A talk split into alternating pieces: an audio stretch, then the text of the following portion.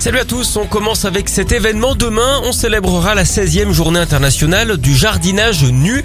Alors comme son nom l'indique, le but est de s'occuper de son petit carré de pelouse dans le plus simple appareil. Vu la météo, pas sûr hein, qu'ils soient nombreux à répondre à l'appel. Surtout qu'il faut le faire sans être vu par les voisins, sinon c'est de l'exhibitionnisme et c'est puni par la loi. Pour les plus aventureux, c'est quand même une bonne occasion hein, pour planter la petite graine. Certains voudront peut-être simplement biner. Et avec le risque toujours présent évidemment de se prendre un râteau. En parlant de ça, vous savez comme on appelle un jardinage particulièrement long, un semi-marathon.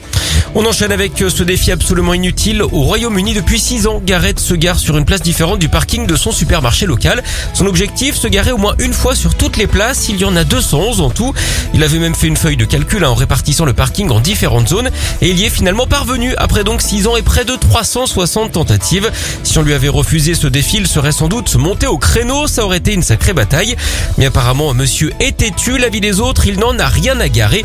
Et oui, on peut dire que cigarette veut un truc, il met le paquet.